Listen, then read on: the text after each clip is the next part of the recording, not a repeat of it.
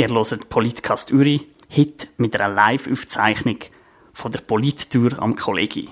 Es diskutiert mit Chiara Zgraken, der Tobias Blume, junge SVP, Sarah Arnold, jungfreisinnige Uri, Thomas Giesler, junge CVP und der Niklaus Brunner, Juso.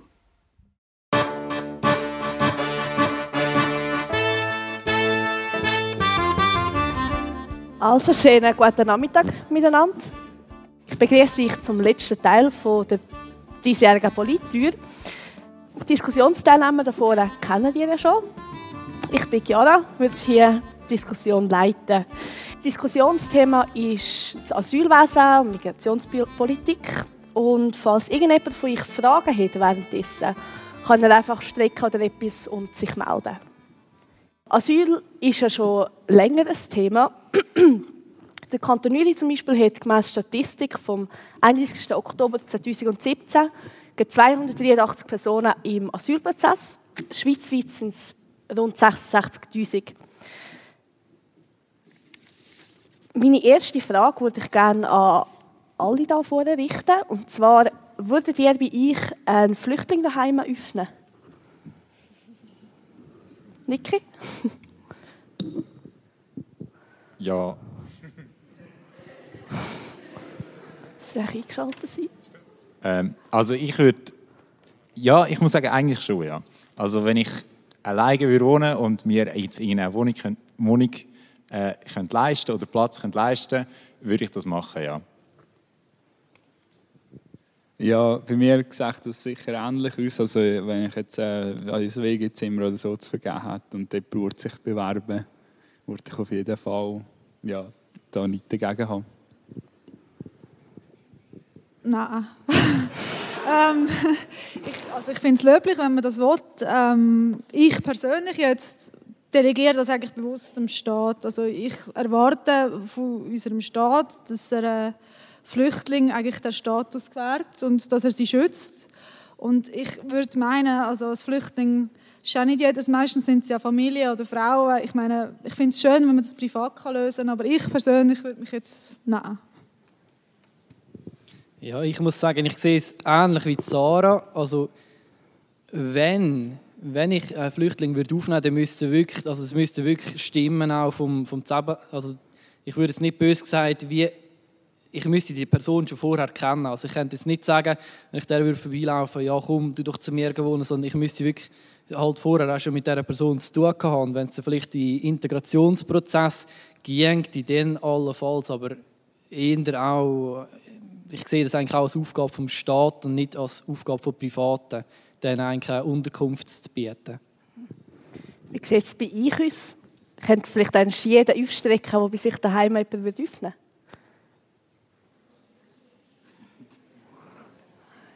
Ja, vielleicht ein Drittel ungefähr. Ja, Niki, dass man den Asylsuchenden helfen will, das ist ja schön und gut, aber wir können ja nicht ganz Afrika bei uns in der Schweiz öffnen, also in ganz Europa. Nein, können wir nicht, aber es, wir müssen auch nicht, das müssen wir auch nicht. Ähm, es flüchtet ja schließlich auch nicht ganz Afrika oder ganz, äh, oder, ja.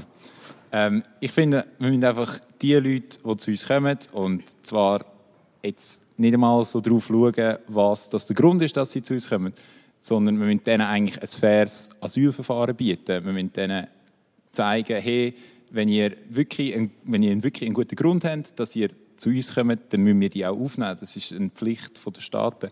Und ich habe das Gefühl, das müssen wir auch bisschen im größeren Kontext betrachten. Also ganz Europa, irgendwie jedes Land muss das machen und als Europa haben wir auch eine Aufgabe. Ich meine, wie soll ich sagen, Europa hat recht lange andere Länder ein bisschen eher ausbeutet und so einen Reichtum erschaffen. Und ich glaube, es ist Zeit, dass wir das irgendwie auch akzeptieren und so unsere äh, Verantwortung wahrnehmen. Mhm. Ja, gerne. Also ja, wir haben eine Koloniegeschichte, das stimmt, aber die Schweiz jetzt per se nicht. Und Asyl ist ja, also das Thema Asyl ist ja uralt. Das ist ja in der Geschichte und in der Schweizer Tradition. Und Europa mag sein, dass sie da etwas aufschaffen aber ich glaube, der Grund, warum wir heutzutage also so massives Migrationsproblem eigentlich haben. Nicht, weil es an sich ein Problem ist, dass es Migration gibt, das hat es schon immer gegeben, aber weil im Moment ist es einfach so, dass extrem große Massen von Leuten sich bewegen Richtung Europa und halt auch viel das Thema eben Wirtschaftsasyl. Ähm, was ich eigentlich legitim finde, ich meine, jeder darf in ein Land gehen und nach Reichtum streben. Es ist einfach ein Problem, dass eben das Europa, wo, wo jetzt argumentiert wird, der Grund ist, dass die Grenzen von Europa gegen außen verschoben werden und dass eigentlich die Leute, ja, dass eigentlich Europa selber das Problem, das wir heute haben, auch verursacht mit ihrer sagen wir mal, Grenzpolitik, die sie machen. Und die Schweiz das teilweise muss mittragen und das ist einfach unfair oder nicht solidarisch in Europa selber gelöst und, und ja, das Problem wird einfach dann, die Schweiz muss es teilweise eben auch ausbaden und das finde ich jetzt nicht so gut. Mhm. Die Rede war von äh, Wirtschaftsflüchtlingen. Das ist ja immer wieder die Rede ähm, von Eritrea, von Leuten, dass es Wirtschaftsflüchtlinge sind. Was können wir da dagegen machen? Gegen Wirtschaftsflüchtlinge an sich kann man die Ursache die kann man nicht bekämpfen. Also ich meine, das ist jetzt ganz böse gesagt, aber es kommen auch Deutsche in die Schweiz, äh, in die Schweiz arbeiten, weil sie da mehr Lohn bekommen. Das ist eigentlich böse gesagt, ist es etwas Ähnliches. Einfach, wenn sie nicht Asyl, sondern sie kommen nur da arbeiten. Und es ist jetzt, meine, wir können wirklich nicht, wir können nicht im Alleingang alle Probleme von Afrika lösen. Und auch die Wirtschaftsmigration. Eins erstes, was wir machen müssen, ist, man muss ganz klar sagen, dass man das nicht als Asylgrund akzeptiert. Weil da gibt es schon eine gewisse Masse, die dann nicht mehr kommt, wenn man das nicht akzeptiert. Und der angesprochene Fall von Eritrea ist jetzt einfach ein Problem, dass dort auch von Bundesbahn und auch gerichtlich gesagt wird, es ist nicht zumutbar, die Leute zurückzubringen. Das ist das Problem. Wobei viele andere Beobachter, die in diesem Land sind, auch von anderen Nationen, die sagen, ja, nein, es ist nicht mehr so schlimm, kennt, es wäre zumutbar. Und das ist dort einfach das Problem, solange man die Leute einfach da nimmt und ihnen auch als vorläufig aufgenommen. Also das heisst, man gibt ihnen nicht wirklich Asyl, sondern man sagt einfach, bis die Krise vorbei ist, darfst du da bleiben. Solange man die nicht zurückschafft, ist, hat es einfach wie eine Art Sogwirkung. Weil an anderen Orten werden sie dann plötzlich abgeschoben. Und dann kommen sie auch da hin. Thomas, was können wir gegen diese Sogwirkung machen? Ja, das ist eine gute Frage. Also, ja, äh, ich finde das Thema allgemein ist, ist schon sehr schwierig mit Wirtschaftsflüchtlingen. Und ab wenn ja, zählt man da dazu und so weiter. Ich denke, also vielleicht, also ich, sorry, ähm, die Leute kommen, also viele von den Leuten kommen auch mit falschen Vorstellungen hier dass man gerade arbeiten kann und viel verdienen und so. Und wenn jetzt die Frage ist, speziell gegen die Sogwirkung vorzugehen, denke ich, wäre sicher eine Aufklärungskampagne der richtige Weg. Und wie sollte ihr denn aussehen, deiner Meinung nach? Ja, ja also ich, ich, ich bin jetzt auch nicht der Experte, der jetzt weiss. Also man müsste vermutlich im ersten Schritt herausfinden, was sind die Vorstellungen, die die Leute haben über die Schweiz oder Europa im Allgemeinen. Ich denke, für viele ist das Ziel nicht die Schweiz, weil es auch sehr klein ist. Ich denke, für viele ist das Ziel Deutschland. Und dass man halt so ein bisschen aufklärt darüber, ich weiß jetzt auch nicht, mit welchem Medium man das genau machen könnte. Mhm. Ja, gerne. Ähm, die Sogwirkung, ähm, es ist gerade aktuell ein Thema, ob man soll, ähm, Kompetenzen vom Bundesrat quasi ins Parlament bringen.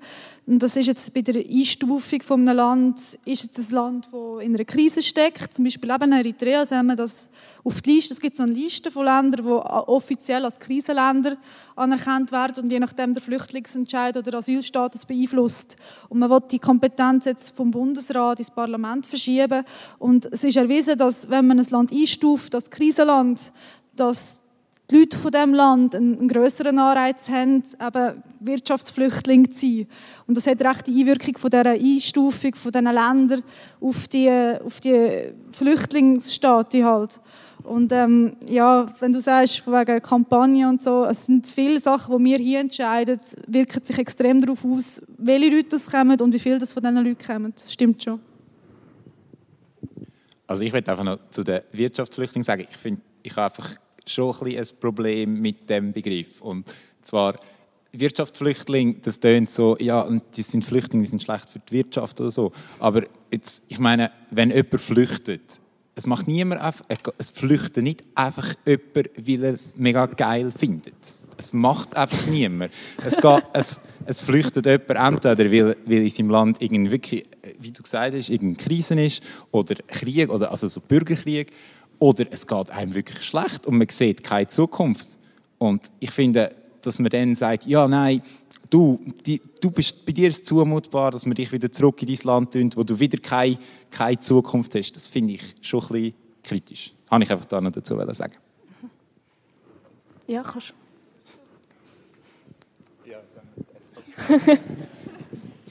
Also ich meine, das ganze Problem ist, es, es ist dann auch noch anders, oder? Vor allem von Nordafrika hat man es jetzt im Moment erlebt, äh, dass man dass Leute plötzlich eigentlich wie eine falsche Herkunftsangabe machen. Also das heißt, sie sind zwar ursprünglich zum Beispiel von Afghanistan, sagen aber plötzlich, ja, ich bin von Syrien.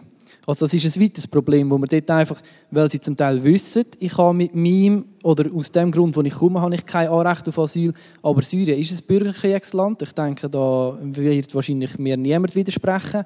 Aber das, die sagen einfach, die halt, wir sind von Syrien. Und das ist wieder das Problem für unsere Verwaltung auch oder für die äh, zuständigen Behörden, zuzuteilen oder zu eruieren, woher kommen die Leute. Weil es ist auch so, es sind zum Beispiel von Afghanistan, sind Menge, man hört ja immer von den Bombenanschlägen, oder? aber es gibt auch manche Regionen, die relativ ruhig sind. Und diese Leute die haben einfach kein Anrecht. Es tut mir leid, aber man kann nicht alles nur, weil es, also es ist böse, aber wenn es dort ein bisschen schlechte Lebensumstände sind, das kann man nicht einfach alles akzeptieren als Migrationsgrund oder als Flüchtlingsgrund. Wird niemand mehr. Also ich finde der Begriff Wirtschaftsflüchtling, ja, ich finde es auch legitim, dass wenn man in einem Land einen Job kann ausüben kann, wo man im eigenen Land nicht kann leben davon und im anderen schon, dass man dann Flüchten ist ja der falsche Begriff. Man geht einfach in ein anderes Land und möchte dort ein neues Leben aufbauen. Ist legitim. Das Problem ist einfach, in unserem Gesetz ist es so, dass von gewissen Ländern, dass sie dann in den Asylprozess kommen, weil sie keine Aufenthaltsbewilligung bekommen. Weil bei uns kommen von Drittstaaten nur Aufenthaltsbewilligung über, wer wirklich gut ausgebildet ist und eine Arbeitsstelle schon hat. Also ist eigentlich das Asylgesetz mit der Unterscheidung Flüchtling, also richtiger Flüchtling und Wirtschaftsflüchtling, plus dann alles andere, was in den Auslandkontingenten sind, nicht voneinander trennbar. Und wenn man würde sagen, okay, es ist legitim, wenn jemand bei uns einen Job machen will, dann müssen wir vielleicht dort schauen, wie es bei uns bei den Aufenthaltsbewilligungen ist, weil ich meine, Roche und andere Grosskonzerne sind ja sowieso gegen die Kontingentpolitik, die wir haben. Aber es ist auch ein, ein Bürger, ein Volksentscheid und ja, das ist nicht nur die Asylthematik, die das tangiert. Kommen wir mal ein bisschen weg von Wirtschaftsflüchtlingen. Ähm, 2016 sind in Deutschland auf 1000 Bürger acht Asylanträge gekommen. Ähm, unsere Asylheime sind überfüllt, Italien hat Probleme, Griechenland hat Probleme, das ist bekannt. Ähm, jetzt habe ich eine Frage. Glauben Sie, dass Schengen-Dublin, das Abkommen, dass das gescheitert ist? Also so viel, wenn ich von diesem Abkommen verstehe, ging es darum, dort, wo die Leute zum ersten Mal innerhalb des Schengen-Raums ja, eher, ähm, den Fuß auf das Land setzen, dass das Land müsse sich um das Asylverfahren kümmern.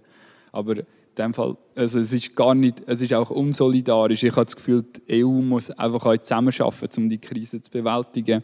Und wir können jetzt nicht einfach als Schweiz sagen, wir schicken jetzt alle Flüchtlinge zurück auf Italien oder Griechenland, die mit ihrem eigenen mit ihren eigenen Problemen schon zu kämpfen haben. Also, haben gleich gesehen, wir in der Schweiz also ja, haben es relativ gut, Deutschland und so weiter. Also wir müssen da schon miteinander für eine Lösung suchen und dies nicht einfach auf das Dublin-Verfahren verlassen. Also der ganze Schengen-Raum, es geht ja nicht nur um Flüchtlinge, sondern da geht es auch um den per, äh, freien Personenverkehr. Eben zum Beispiel, wenn wir auf Deutschland wollen, müssen wir ja kein, kein Dokument, kein Pass, keine ID zeigen. Man muss sie zwar dabei haben, aber man muss sie nicht zeigen. Und eigentlich hat man nichts anderes gemacht, als die Landesgrenzen eigentlich an die Europagrenze gelegt. Und dort mit der Grenzschutzbehörde Frontex eigentlich eine Organisation geschaffen, wo das Ganze, die Grenzen schützen sollte, wie es früher einfach die Landesgrenzen sind. Das Problem ist jetzt einfach, dass der freie Personenverkehr, also es ist jetzt eben gerade, ist angesprochen worden, ein Flüchtling müsste eigentlich in dem Land, wo er zuerst europäischen Boden betritt, müsste er äh, sich registrieren Das wäre in dem Fall zum Beispiel Italien oder Griechenland. Also theoretisch, nach dem Schengen-Dublin sollten wir eigentlich gar keine Flüchtlinge haben. Außer irgendwie einer würde wieder, außer es gibt ja viele, die auch in die Flugzeugfahrschacht mitkommen außer jetzt vielleicht, wenn das überlebend, also wenn man jetzt das überlebt hätte, dann. Aber in Sachen Asyl ist für mich Schengen-Dublin gescheitert. Also willst du von dem her eigentlich gar kein Flüchtling, weil ja Italien oder Griechenland dafür verantwortlich ist? Es geht nicht darum, ob ich keine will, sondern es geht darum, dass Schengen-Dublin nicht funktioniert in diesem Bereich. Es geht nur um das. meine, über gewisse Flüchtlingszahlen, wie die Kontingente, die man jetzt ausgehandelt hat im Zusammenhang mit Griechenland, das ist etwas anderes, aber es geht darum, dass äh, Schengen, Dublin im Flüchtlingswesen nicht funktioniert, weil wir dürften gar keine da haben gemäß Schengen, Dublin. Ja, also ich möchte jetzt nicht von wegen Meinung dazu äußern, was richtig und falsch ist, aber Fakt ist schon, dass das Grenzstaaten, eben wie Griechenland und Italien, im Schengen-Dublin-Prozess mit Migrations- also mit, mit, mit Flüchtlingen eigentlich überproportional äh, benachteiligt sind. Und das ist auch der Grund, warum Italien die einfach mit dem Zug durchfahren Ich verstehe das völlig. Ja, also ich meine, wenn man schaut, woher die meisten Flüchtlinge kommen, das ist ja auch von Nordafrika oder aus dem Nahen Osten und dann ist es einfach irgendwie auch geografisch logisch, dass die meisten in Italien und Griechenland sind. Aber ich möchte hier am Thomas äh, zustimmen. Ich glaube, es ist nicht zielführend, wenn wir einfach einzelne, also wenn einzelne ähm, Länder jetzt sagen, ja nein, wir nehmen nur so und so viele Flüchtlinge auf. Österreich hat das vor kurzem mal gemacht. Und, sondern das braucht einfach eine ein, ein überstaatliche Lösung. Also quasi, wir alle müssen schauen, ja, wie schaffen wir es, die Flüchtlinge aufzunehmen? Also so als Staat der Gemeinschaft und nicht, dass jeder für sich selber schaut. da kommt mir gerade das Thema Selisberg zu wenn du das sagst mit der Solidarität. Ich meine, wir haben ja riesig Mühe, ein, ein Flüchtlingsheim in Uri aufzustellen. Oder einfach schon bei uns das Thema auf kleinem Raum, ein riesen, ein riesen Kabarett, wir wollen das nicht bei uns, etc. Und es ist eigentlich das Gleiche. Was ist das für eine Lösung? Es gibt am Schluss einen Verteilschlüssel. Und eigentlich das Gleiche sollte man auch anstreben in der EU, weil es gibt einfach gewisse Regionen, die überproportional quasi tangiert sind und dann wäre das eigentlich die einzige Lösung. Aber im Moment ist es extrem schwierig, so etwas zustande zu bekommen, weil ja, es tangiert halt auch ein gewisses Monopol, oder? Man will selber wissen, welche Ausländer kommen zu uns und welche nicht. Und die Macht wollen die Staaten nicht abgeben. Und darum wird es keine absehbare Lösung geben. Und wir in der Schweiz müssen uns jetzt halt arrangieren mit den Leuten, die wir haben. Kommen wir ein bisschen weg von um Schengen-Dublin. ähm, mit Flüchtlingen kommen ja auch ähm, Terroristen ins Land, das wissen wir. Ähm, Du etwas dazu sagen? Ja, also ich finde, das ist schon ein bisschen äh, eine gewagte... Also ich, ich will nicht bestreiten, dass es, dass es auch Terroristen gibt, die so in die Schweiz kommen. Aber ich glaube, es ist eine verschwindend kleine Anzahl. Und jetzt, also das jetzt irgendwie zum Problem äh, hoch zu sterilisieren, finde ich ein bisschen, also ich weiß nicht, sorry, wenn ich dich zu früh unterbrochen habe, finde ich schon ein bisschen... Äh, ja, ich habe es extra ein bisschen plakativ gesagt. Aber äh, will sich so schnell dazu äußern? Zu diesen Touristen? Sache? Ja, das ist, das ist natürlich, oder, es ist, ich muss dem Niki zustimmen, es ist sicher ein verschwindend kleiner, also ein verschwindend kleiner Anteil, wo wirklich mit Kriminellem, wo die Afrikaner schon gesagt haben, ich komme da an zum kriminell werden oder ich komme da an zum ein Attentäter sein. Das Problem ist einfach, dass durch die grosse Masse, die plötzlich gekommen ist, die Behörden, die das überprüft haben, was das für Leute sind, die sind einfach überfordert. Und das ist einfach da ist einfach, da sieht man, früher haben wir ja mit Afrika, mit diesen Staatschefs, die jetzt nicht mehr Staatschefs sind, Abkommen gehabt, dass die nicht weiter dürfen. Und jetzt kommen die plötzlich einfach weiter und es kommen so viel, es kommen eigentlich zu viel für die Überprüfungsbehörden. Und da ist das Problem. Weil das sind, ist vielleicht einer auf 10'000, der so wirklich kommt und vorhat, irgendeinen Anschlag zu machen. Also mit allen Ressourcen der Welt, wie willst du einem Menschen ansehen, dass er ein Flüchtling ist, wenn er hier kommt? Also das ist ja unmöglich. Du kannst ja nicht sagen, ja, ja, äh, nein, ein Terrorist natürlich. Und ich habe das, nein, das war jetzt ein bisschen ungeschickt. Sorry, das war nicht so gemeint. Ja, also Sicherheitspolitik ist sicher ein Thema, wo, wo auch reinspielt. Und, und klar, eben, wenn man so Bürgerkrieg hat, wenn man Syrien hat und, und äh, wie heißen die dort schon wieder da, die, ja, wie heißen die? die? IS, ja, ja, wenn da die kommen.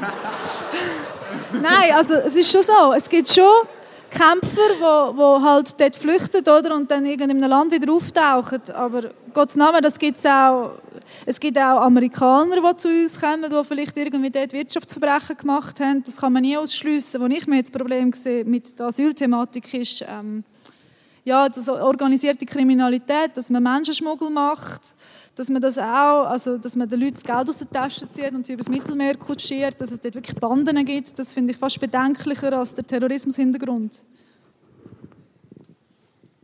Also, aber ja, jetzt, wenn du das ansprichst, ja, mit diesen Schleppern und so weiter, ich finde, das ist eigentlich eine der zentralen Fragen, wo es eigentlich keine richtige Antwort gibt. Ähm, habe ich das Gefühl, oder vielleicht hat jemand eine, wie, wie ist das, bis jetzt ist es so, dass Leute, die hier, die hier arbeiten, dass die Asyl beantragen können. Aber eigentlich ist das eine extrem unfaire Lösung, weil es sind auch die Leute, die genug gut Geld haben, um sich einen Schlepper zu leisten. Und ich weiß nicht, also wie man es lösen aber das ist sicher die falsche Lösung. Ja, also ich meine, wir können da nicht den Asylexpress von äh, Tunesien in die Schweiz machen. Also, ich weiß nicht, es gibt jetzt das Thema, dass man in Botschaften Asylanträge probieren zu machen, dass sie eigentlich vor Ort können Asyl beantragen dass sie quasi nicht mehr über das Mittelmeer wäre sicher eine Lösung, wo, ja, wo die Gefahr von Menschenschmuggel würde eindämmen Das Problem ist, das ist politisch nicht umsetzbar. Man kann nicht einfach in einer Botschaft quasi einen, einen, die Leute ermuntern von dem Land, hey, gehen wir doch in die Schweiz. Das geht nicht. Das, ist, ja, das kann man nicht machen. Darum, Im Moment gibt es keine Lösung für das. Ich weiß nicht, ob ihr etwas... Also ich würde jetzt vielleicht nicht zum... Äh, nicht nur aufs äh, Schlepperthema zu kommen, aber grundsätzlich wäre natürlich Ursachen bekämpfen ähm, ein guter Ansatz eigentlich, oder? Also nicht, ich meine, Flüchtlinge kommen zu uns, und wir haben, also das sind wie die Folgen, wir haben Flüchtlinge, aber was ist denn eigentlich die Ursache, oder? Zum Beispiel, wieso gibt es einen Bürgerkrieg oder so? Und dass man probiert, dort zu vermitteln, oder gerade die Schweiz als äh, seit jeher neutrales diplomatisches Land, das probiert irgendwie zu vermitteln. In Syrien ist es jetzt zugegeben verdammt schwierig und ich glaube nicht, dass es irgendwie eben schnell eine Lösung gibt. Aber wir müssen irgendwie schauen, wenn dass wir das lösen wollen, dann müssen wir probieren, die Ursache schon zu bekämpfen, dass die Leute gar nie müssen kommen im Sinn. Eigentlich so gesehen. Also gut, ich meine, wenn du Ursachen willst bekämpfen dann müsstest du böse gesagt, dann müsstest du Amerika den Waffen, Waffenexport verbieten. Weil, sind wir ehrlich, Woher, aus was ist der IS entstanden? Die IS ist daraus entstanden, dass man irgendwann gefunden hat, das ist eine gute Sache, wenn ein paar Aufständische den Gaddafi stürzen wollen. Also hat man den Aufständischen Waffen geliefert. Gut, jetzt, sind, jetzt ist der Gaddafi weg, was machen sie? Die Aufständischen fangen sich gegenseitig an bekriegen, mit amerikanischen Waffen, mit Ameri wahrscheinlich mit russischen Waffen, mit Waffen, was weiß ich woher, mit Waffen aus Waffendepot von Libyen. Also jetzt haben wir den IS. Was macht man? Man macht den IS, man den IS bekämpfen, indem man Kurden bewaffnet. Gut, wenn der IS nicht mehr da ist, was machen die Kurden? Wahrscheinlich gehen Kurden auf Türken los. Also, ich meine, da ist jetzt das Problem, dass wir Interessenskonflikt oder Interessenswahrung haben von grossen Nationen zu Afrika. Du hast gerade noch etwas gesagt. Ja, also nur zum Waffenexport, also da sind wir auch betroffen. Also das, das, da musst du nicht nur USA sagen, ich meine, wir haben auch Firmen, die sehr viel wo Waffen- und Rüstungsexport haben.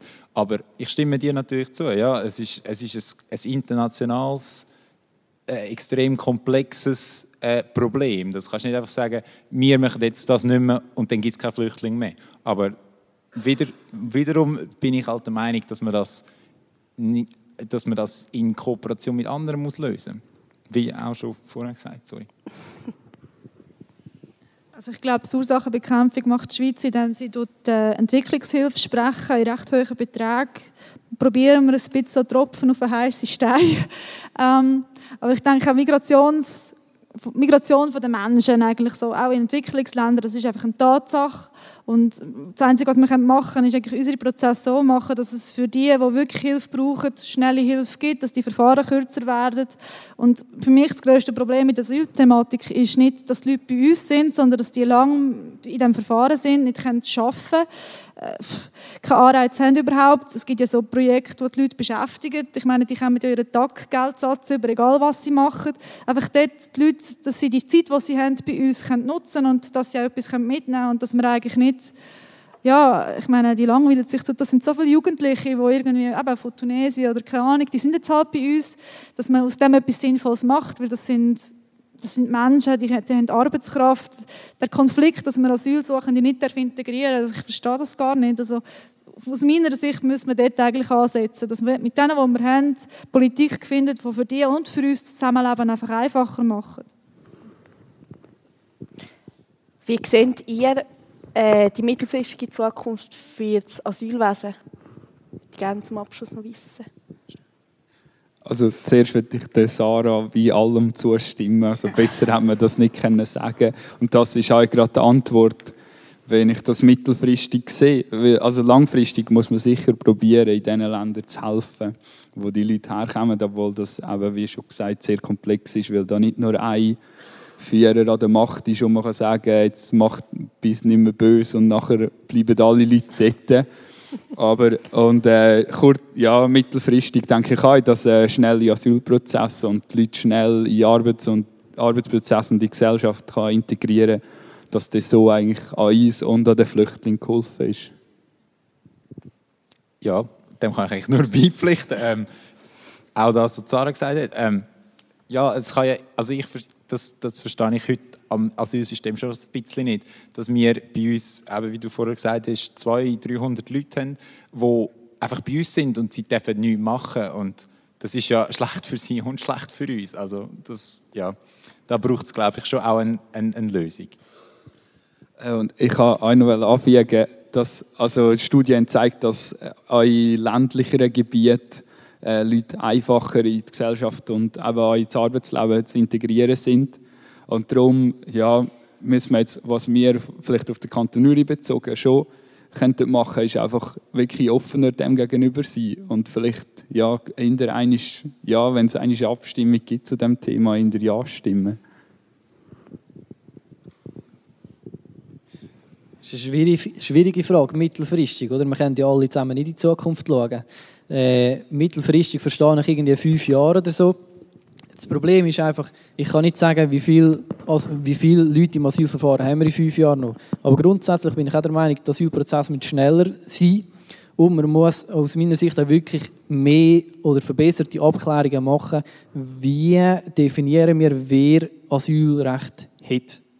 Und in diesen Herkunftsländern das auch ganz klar vermitteln, los, wenn du von deinem Land kommst, du hast eigentlich null Chancen bei uns. Also probier es gar nicht erst das muss man mich, aus meiner Sicht wirklich einfach mehr machen, auf die Aufklärung vor Ort. Sarah, wie siehst du noch mittelfristig die Zukunft des Asylwesen? Ja, die Integration. Und das ist ja ein Tabuthema im Asylbereich, weil solange keine Entscheidung getroffen ist, darf jemand nicht integriert werden, darum keine Arbeit. Aber äh, sind wir ehrlich, die Prozesse funktionieren nicht, das zieht sich ein. Und eben, wie du gesagt hast, dass die werden integriert. Ich meine, Landwirtschaft, da werden viele Asylanten beschäftigt und, und das ich meine, das, das macht, also, macht ihnen Spaß. Ich meine, wenn sie Arzt sind in Syrien, macht es ihnen vielleicht nicht so Spaß, aber äh, jedenfalls, sie müssen nicht stundenlang im Asylheim hocken und haben nichts zu tun. Also ist sicher ein besserer Weg als das, was wir aktuell haben. Also kommen wir ein bisschen weg vom Asylthema, ein bisschen mehr auf Migration. ähm, wir haben ja im Februar noch abgestimmt, dass die dritte Generation bis in der Schweiz erleichtert eingebürgert wird. Ähm, Hast du da noch stark damit zu kämpfen? ja, das Ding ist halt einfach, oder zu sagen, dritte Generation, das ist so pauschal gesagt. Weil ich, ich bin der Meinung, es gibt auch Leute, die in der ersten Generation Ausländer sind und gut integriert sind, oder? Das Ding ist jetzt einfach, dass in der dritten Generation eigentlich sozusagen jeder Anrecht hat auf erleichterte Bürger, egal ob er äh, gut integriert ist oder nicht. Aber sonst, damit, das ist jetzt einfach so und viel zu kämpfen, ja, also gehe davon aus, dass wenn du in der dritten Generation da bist, dass du integriert bist. Ähm, aber jetzt ist die dritte Generation, kommt nächstens die zweite Generation, erste Generation. Wie sehen ihr das von der SP aus? Von der JUSO, wenn schon. Oder von der JUSO ist, Entschuldigung. Nein, ähm, ich finde es schwierig, einfach auf die Generationen abzubrechen. Wie der Tobias schon gesagt hat, es kommt sehr darauf an, ich meine, es gibt Leute, die sind in der Schweiz geboren und trotzdem, ich sage jetzt mal, nicht mega integriert oder nicht so, wie soll ich sagen, mit dem Schweizer Wert äh, äh, bewandert. Und dann gibt es genau das Gegenteil, wo nicht in der Schweiz, wo zweite, dritte Generation sind oder wo nicht in der Schweiz geboren sind, aber dafür super gut eigentlich mit dem Schweizer Wert bewandert sind. Ich finde einfach, das Kriterium, wenn darfst du Schweizer sein, wenn nicht, das ist recht schwierig zu definieren. Also, ab wann hast du ein Anrecht auf einen Schweizer Pass oder so? Aber die dritte Generation, glaube ich auch, wie Tobias, dass sie sicher Anrecht haben auf einen Schweizer Pass. Ähm, Thomas, du kommst ja von der jungen CVP, christliche Partei, wie man weiß. Jetzt ist es so, dass ähm, schweizweit gesehen sind auf die Bevölkerung kommen, also 5% der Bevölkerung sind Muslime, ungefähr 38% offiziell angemeldet als Katholiken, also römisch-katholisch, evangelisch. Habt ihr als christliche Partei Angst, dass die christlichen Werte bald verloren gehen? Ja, also ich bin da eigentlich das perfekte Beispiel. Also ich bin ein Atheist und äh, aber auch, man kann mit einer anderen Religion hinter den, hinter den christlichen Werten stehen. Die christlichen Werte haben, also die CVP hat das so im Parteiprogramm, dass sie hinter den christlichen Werten stehen, aber die existieren, die Werte existieren schon länger als das Christentum. Also ich sehe das Problem nicht, dass Leute mit anderen Religionen andere Wertvorstellungen hätten als wir Christen, also als ihr Christen. Also ich meine, ich muss ganz ehrlich sein, ich sehe das Problem nicht so in der Migration, weil wenn jetzt in den meisten Fällen, wenn die Personen vor dir stehen, kannst du nicht sagen, ob es ein Christ ist oder ein Muslim oder ein Jude oder ein Buddhist oder was weiß ich, was es alles noch gibt. Das Problem sind einfach die, die paar dämlichen Extremisten, wie der Islamische Zentralrat oder so. Und wenn ihr die anschaut, das sind, das sind übrigens Schweizer, die konvertiert sind. Und das sind die Verrecktesten. Ja, es tut mir leid.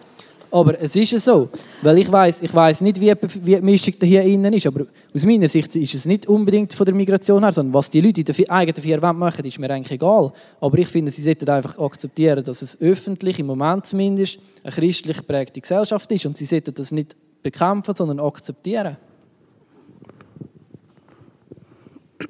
Nicht, nicht. Also ja, also dass ähm, ja, die Leute das Christliche bekämpfen. Das gibt es vielleicht vereinzelte Beispiele, wo, wo das war. Aber ich denke jetzt auch, dass das im Großen und Ganzen das Problem ist von der Zuwanderung.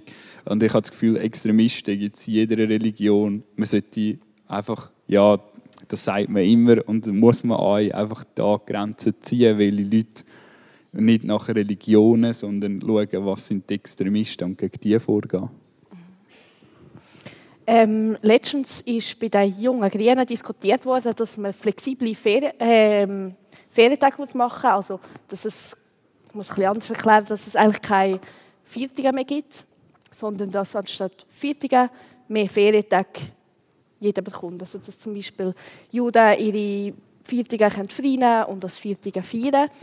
Ähm, ich als Wirtschaftspartei, Sarah, dürfte das sehr interessieren. Ist das überhaupt realisierbar? Ja, natürlich, wenn das der Arbeitgeber so vorsieht und die Stellvertretung sichergestellt wird. Also, ich meine, wenn man ein Unternehmen hat, wo es nur Juden hat und alle anderen arbeiten und der schafft dann niemand, ist vielleicht das Problem. Aber sonst, ich finde es sehr, ich finde es eine gute Richtung, weil ich finde eigentlich so die christlichen Werte, die christlich prägte Gesellschaft. Ich meine, ich habe das Gefühl, dass Religion immer weniger eine Rolle spielen in der Politik, weil man hat so viele Kulturen und immer mehr und man tut eigentlich etwas aufzwingen an Leute, wo, wo sie gar nicht daran glauben. Und wenn man die christlichen Viertig, ich meine, ich bin froh um jeden einzelnen christlichen Viertig, ich persönlich. Ähm, aber äh, wenn das für gewisse Leute keine Bedeutung hat oder Weihnachten keine Bedeutung hat, ich meine, es ist doch super, wenn die Leute an Weihnachten arbeiten, wenn es für sie nicht bedeutet und ich gehe dafür, ich weiß auch nicht, da, chinesischen Jahr arbeiten. Oder? Es ist so, ich finde das eigentlich sogar ein guter Weg, wie man, wie man eigentlich ein Unternehmen auch dann kann, sich kompensieren gegenseitig. Ich finde es eine super Initiative. Ah ja, ah, ja. Ja, also ich kann das kann Sarah da nur beipflichten. Ähm, es, es wäre auch eine Möglichkeit, wie wir irgendwie das auch ein bisschen mehr wertschätzen als im Moment. Also natürlich, es kommt immer sehr aufs Unternehmen darauf an, ob das äh, ob das das erlaubt oder nicht. Aber ja, ich finde das eigentlich sehr eine gute Idee. Thomas, du als Atheist findest das auch gut? also eigentlich bin ich ja als Jung-CVPler da.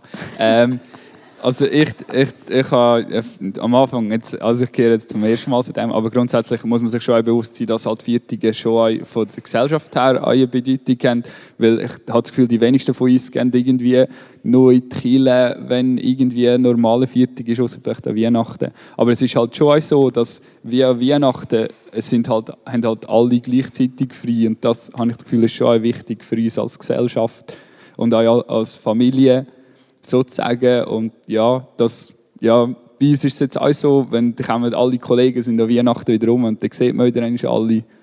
Ja, also ich finde, das ist schon wichtig, dass es ein bisschen gleich ist. Ja.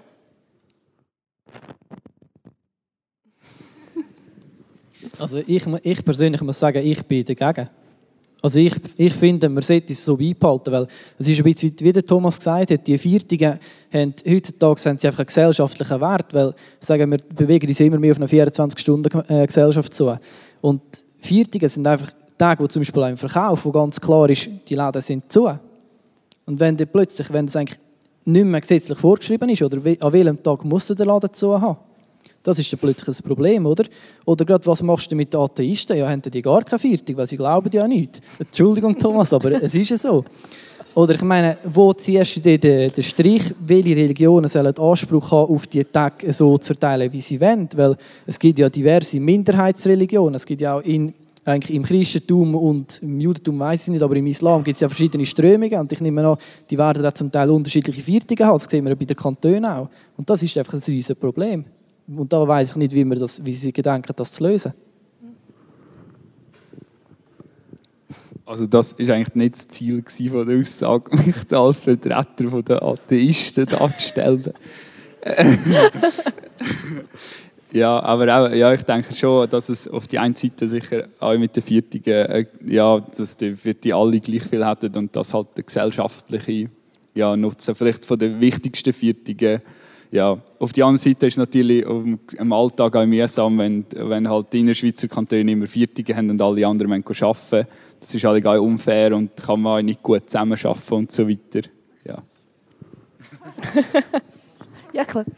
Was, was aus meiner Sicht, oder aus der linken Perspektive sicher noch wichtig wäre, ähm, dass es nicht, wenn das jetzt eingeführt wird oder eingeführt wird werden, dass es nicht irgendwie zu einer äh, Liberalisierung von der Arbeitszeit oder dass es plötzlich einfach heißt, ja, du, ihr habt weniger Viertige, ihr könnt einfach mehr arbeiten. Also das mm, ist glaube ich schon wichtig, dass es dann einfach auch irgendwie, dass es gesetzlich, dass es gesetzlich vorgeschrieben ist, ja, wie viel, dass es dann, wie viel quasi, wie viel Viertige oder Freitage, dass es fix muss sein und dass das sicher nicht irgendwie unterschritten wird mit der Begründung, ja, wir sind so liberal, wir geben euch jetzt die Viertigen noch kommen wir ein weg von den Viertigen. Ähm, und zwar ist es so, dass ähm, wir in der Schweiz ja eigentlich viel Wert legen auf Chancengleichheit. Das bedeutet, dass jeder eigentlich zum Beispiel von der Bildung her die gleichen Chancen hat, das Gimmi zu machen, zu studieren. Dadurch sind ja die Studienkosten eigentlich relativ gering. Trotzdem ist es so, dass anteilsmässig ausländische Kinder weniger, ähm, also vom prozentualen Anteil her, weniger einen Maturaabschluss haben als Schweizer Kinder. Sehen ihr da irgendwie einen Lesungsansatz, was man da machen können dagegen? Ja, also ähm, also was ich einfach wichtig finde, das, wir, das ist jetzt schon mehrmals genannt worden, ist sicher eine also Integration ist sehr wichtig und halt von möglichst frühen Weg, dass sie zum Beispiel auch Deutsch lernen, wenn sie in die Schweiz kommen, dass sie quasi, dass man ihnen das auch ermöglicht, die Chancengleichheit. Und da sehe ich auch den Staat bis zu einem gewissen, äh, bis zu einem gewissen Level in der Pflicht, dass er muss schauen, hey, schau, dass quasi, dass alle die gleichen Möglichkeiten haben. Er muss nicht dafür sorgen, dass dann alle an die Uni gehen, wo wo, nur wie sie das könnten, theoretisch. Aber er muss dafür schauen, dass, äh, dass die Möglichkeit da ist. Mhm. Gut, ich habe, die andere Frage ist, äh, gibt es weniger Ausländer mit einem Abschluss, nur weil sie Ausländer sind? Also hat man die Ursache schon, ich muss ganz ehrlich sagen, ich, ich kenne das nicht, die Studie, das ist mir jetzt, aber ich kann es mir durchaus vorstellen, aber ich meine, die Chancengleichheit erhöhen, oder wenn man die Quote erhöhen will, gut, dann können wir, unter anderem, zum Beispiel die Anforderungen senken, aber äh, ist ja auch niemandem genützt, oder? Also, Und ich sage, man kann jetzt nicht nur sagen, die haben jetzt weniger äh, Abschlüsse, weil sie Ausländer sind. Also das ist für mich eine Pauschalisierung, die irgendwie nicht... Für mich persönlich geht das nicht auf, die Aussage. Ja, also ich, Ausländer, also ich meine hier, wie viele Ausländer sind hier? Wer ist nicht Schweizer? Ah doch, also es ist nicht so, dass keine Ausländer ins Gimmi kommen, das ist super. Und vor allem, es sind halt natürlich auch viele, die, die Migrationshintergrund haben, vielleicht zweite Generation und Schweibbürger sind. Ich habe das Gefühl, dass die Chancengleichheit besteht in der Schweiz, was die Ausbildung betrifft. Klar, wir müssen fördern mit Deutschunterricht, dass wenn man in den Kindergarten kommt, dass man eigentlich dann schon Deutsch kann, idealerweise, dass man nicht benachteiligt wird im Schulwesen. Aber wo ich mehr Diskriminierungsprobleme oder Einschränkungen sehe, ist beim Arbeitsmarkt. Und zwar also nicht nur beim Arbeitsmarkt, auch beim Mieten zum Beispiel. Also ich habe Kollegen, die ein ausländisches Geschlecht haben, die ihren Namen geändert haben, damit ihre Eltern überhaupt eine Mietwohnung bekommen haben. Und dort sehe ich eigentlich Probleme. Und auch im Bewerbungsprozess, das hat auch mit Diskriminierung von Männern und Frauen teilweise zu tun.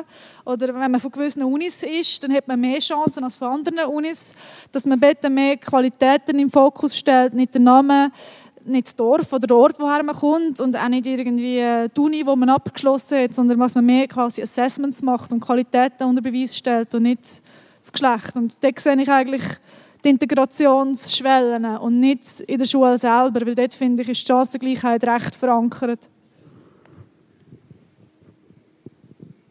Wollte jemand etwas sagen? Gut. Ähm, jetzt Sarah, ich möchte dich nachher wieder weitergeben. Du kommst ja eben aus der Wirtschaftspartie eigentlich. Ähm, wenn man Sozialhilfe zahlen... Okay, also... Ähm, aber kommen wir noch eins zu dir zurück. Ähm, bei der Sozialhilfe 2% von Sozialhilfe, äh, 2% von der Schweizer sind Sozialhilfeempfänger, 6% der Ausländer. Aus der Sicht von der FDP muss es ja furchtbar sein, oder nicht? Also 6% von was? Von allen Ausländern. Sind Sozialhilfeabhängig? Ja, also aus Chancengleichheitssicht muss man sich schon fragen, ja, aber 6 Prozent, also ich kann das jetzt nicht beurteilen, ehrlich gesagt, das braucht ja anteilsmässig. 2 Prozent der Gesamtbevölkerung der Schweiz ist sozialhilfeabhängig. Und 6 Prozent der Ausländer, das heisst, dreimal mehr Ausländer sind sozialhilfeabhängig als Schweizer. Ja, das ist schon nicht so schön, aber man, ich meine, die erste Integration, die man macht, ist ja mit der Sprache. Und wenn man vom Ausland kommt, hat man halt dort ein bisschen einen Rucksack, oder? Und, und wenn man halt lang braucht, weil Deutsch ist keine einfache Sprache. In der Westschweiz ist es ein bisschen einfacher. Und auch noch Kultur, es braucht vielleicht ein paar Generationen, aber wenn man es will und, und wenn man sich Mühe gibt, dann sollte es eigentlich schon funktionieren. Ich habe das Gefühl, dass das mit der, mit der Integration dann man bei der Arbeits also bei den, bei den Arbeitgebern, oder? Und dort muss man ansetzen. Das ist vielleicht auch der Grund, warum viele, die Migrationshintergrund keine Jobs finden, also Migrationshintergrund haben, keine Jobs finden. Und so erkläre ich mir dann auch den Sozialhilfeanteil, aber Details kann ich nicht muss ich passen. Sorry.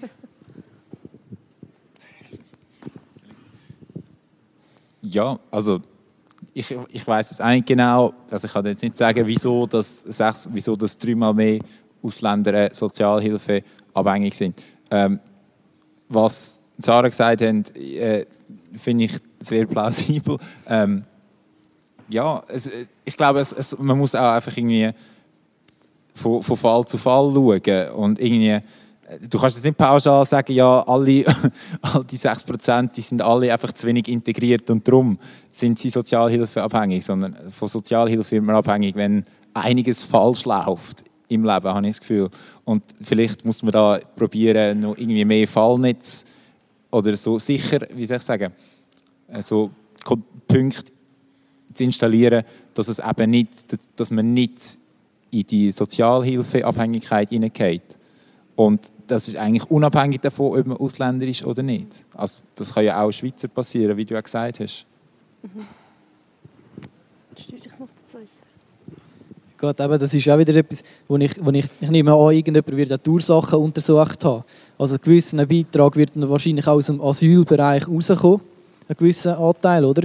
Gehe ich jetzt davon aus von eben denen, die einfach keinen Job finden, wegen sie Sprachbarrieren oder wieso auch immer.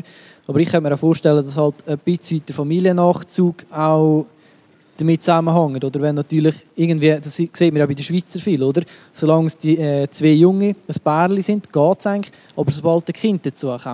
Und ich kann mir das natürlich schon auch vorstellen, dass dass man äh, als Einzelperson, die irgendwie vor zehn Jahren von irgendwoher gekommen ist, dass äh, die Anforderungen erfüllt, um seinen Ehepartner oder die Ehepartnerin nachzuziehen, aber dass es dann mit dem Kind nicht mehr aufgeht. Aber es ist schwierig, ohne Grundlagen zu kennen, irgendwie eine Aussage oder wie man es verbessern will. Das ist schwierig zu sagen.